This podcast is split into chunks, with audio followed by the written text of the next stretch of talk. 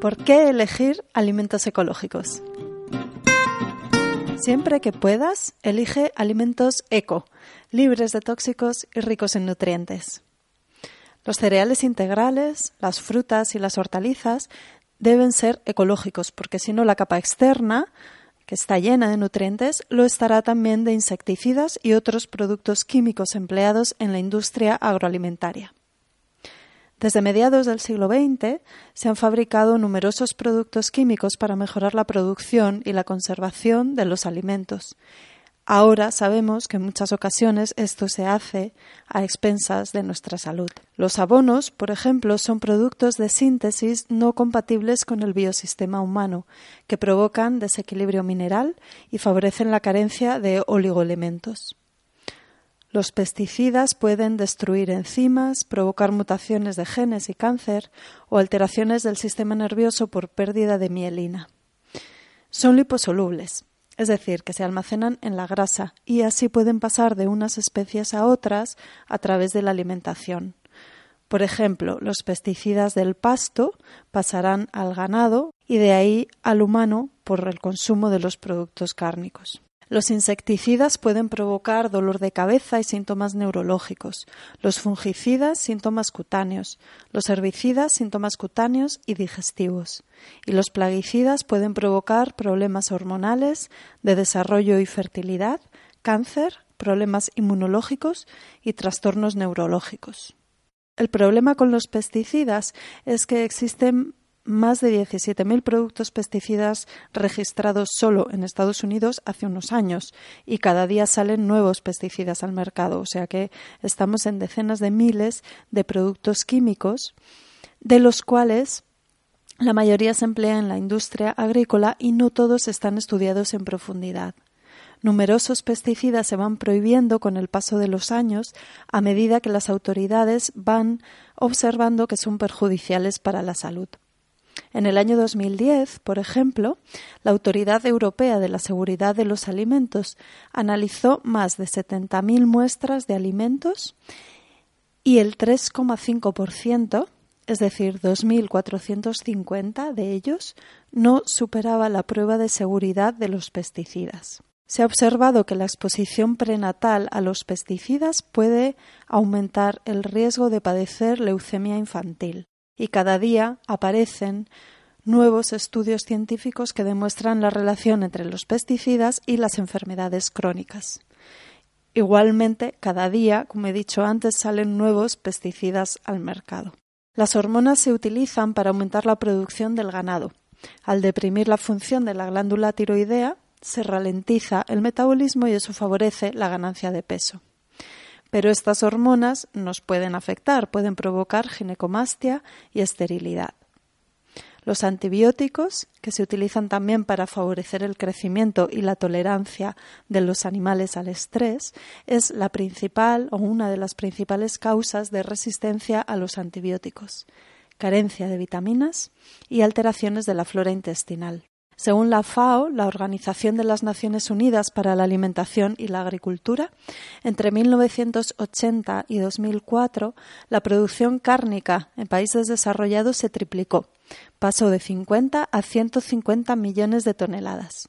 Y esto es posible solo gracias a las nuevas formas de producción y al uso de hormonas, anabolizantes y antibióticos lo que ocurrió a mediados del siglo XX, cuando la demanda de productos lácteos y de carne de vacuno se incrementó más allá de la capacidad natural de producirlos, fue que los granjeros buscaron maneras de sortear las limitaciones impuestas por la naturaleza. En su estado natural, las vacas paren en primavera y dan leche durante unos meses hasta el final del verano. En esa época del año, los pastos son especialmente ricos en ácidos grasos omega 3, que son fundamentales para el correcto desarrollo y crecimiento de sus crías. Y por eso esos ácidos grasos se encuentran en grandes concentraciones en la leche extraída de estas vacas y en sus derivados, como la mantequilla, el queso, el yogur o la crema.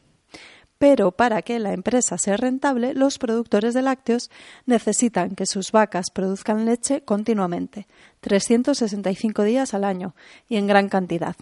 y tener más vacas en menor espacio. ¿Cómo conseguirlo? Por un lado, sustituyendo la alimentación natural en forma de pasto por piensos a base de cereales, maíz, soja y trigo principalmente. Estos alimentos no contienen apenas ningún ácido graso omega 3 y en cambio son ricos en omega 6, un potente proinflamatorio que estimula además el crecimiento celular. Por cierto, se ha observado que lo mismo ocurre con los pollos. Los huevos de gallinas alimentadas a base de maíz tienen un alto contenido en ácidos grasos omega 6 en relación con los ácidos grasos omega 3. Por otra parte, al tiempo que se modifica la alimentación de los animales de granja, se suministran ciertos fármacos para hacerlos engordar más rápidamente o para estimular una mayor producción de leche y estas hormonas se almacenan en la grasa y se excretan en la leche y de ahí pasan directamente al consumidor. Pero no solo esto, se ha comprobado que alguna de estas hormonas, como la RBGH, hormona de crecimiento recombinante bovina, o la BST, la somatotropina bovina, estimulan la producción de IGF, el factor de crecimiento similar a la insulina, esa sustancia de la que ya he hablado en otras ocasiones que favorece el crecimiento tumoral. Y se ha observado que esta, la IGF, pasa a la leche y de ahí de nuevo directamente al consumidor. Por eso es fundamental reducir el consumo de productos derivados de los animales de granja de producción industrial, como la carne de vacuno o de pollo, la leche, los, derivados lácteos y los huevos y elegir siempre que se pueda los alimentos de origen ecológico. Una vez producida la carne, se le añaden nitratos y nitritos para incrementar o potenciar el color rojo de la carne, o fosfatos, que favorecen la retención de agua y con ello el rendimiento de la carne de partida aumenta hasta en un 100%. Esto es lo que ocurre, por ejemplo, con el jamón de York o jamón cocido. El problema es que tiene efecto descalcificador. Y esto es importante saberlo porque este tipo de alimento, el jamón cocido, por ejemplo, es algo típico de la dieta de los niños, los ancianos o las personas enfermas. También se emplean aditivos, sustancias que se añaden a los alimentos para mejorar sus características organolépticas de color, olor y sabor, y favorecer la elaboración y la conservación de los alimentos. Entre los aditivos tenemos Antioxidantes para evitar el enranciamiento. Son, por ejemplo, los bisulfitos, que son los responsables del dolor de cabeza tras beber una copa de vino. Pueden producir también alteración de la vitamina B1, despigmentación de dientes incisivos, calcificaciones renales, alteraciones uterinas, retraso del crecimiento o destrucción de la vitamina D. Potenciadores del sabor, como el ácido glutámico, el ácido málico, glicerol, sorbitol, ácido cítrico, aumentan la producción de saliva en la boca o dilatan las papilas gustativas o disminuyen el umbral de sensibilidad del cerebro al estímulo enviado por las papilas gustativas y así eh, sentimos una mayor intensidad de los sabores. Al mismo tiempo pueden tener algunos efectos tóxicos, como por ejemplo una mayor excitabilidad, excitación y una menor capacidad de concentración que es lo que hoy en día se ve cada vez más entre los niños y se diagnostica como trastorno de déficit de atención e hiperactividad. Los emulsionantes, como los alginatos, por ejemplo, se emplean para dar homogeneidad y cremosidad a los alimentos. Pueden bloquear la absorción de minerales y favorecer la formación de cálculos renales. La mayoría de los colorantes empleados hoy en día son de síntesis, derivados del petróleo, como la tartracina o del aluminio que se emplea como un colorante de superficie en charcutería y en dulces.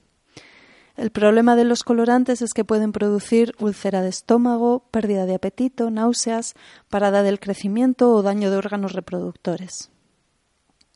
Y como conservantes, tradicionalmente se empleaban el secado y la salazón y hoy en día lo más frecuente es utilizar bloqueadores enzimáticos, que sí conservan el alimento, pero también disminuyen la síntesis de vitaminas, producen alteraciones renales o hepáticas o cerebrales o gástricas.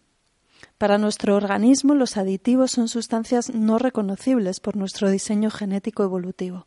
Nuestra genética no está preparada para tantos compuestos nuevos en el entorno.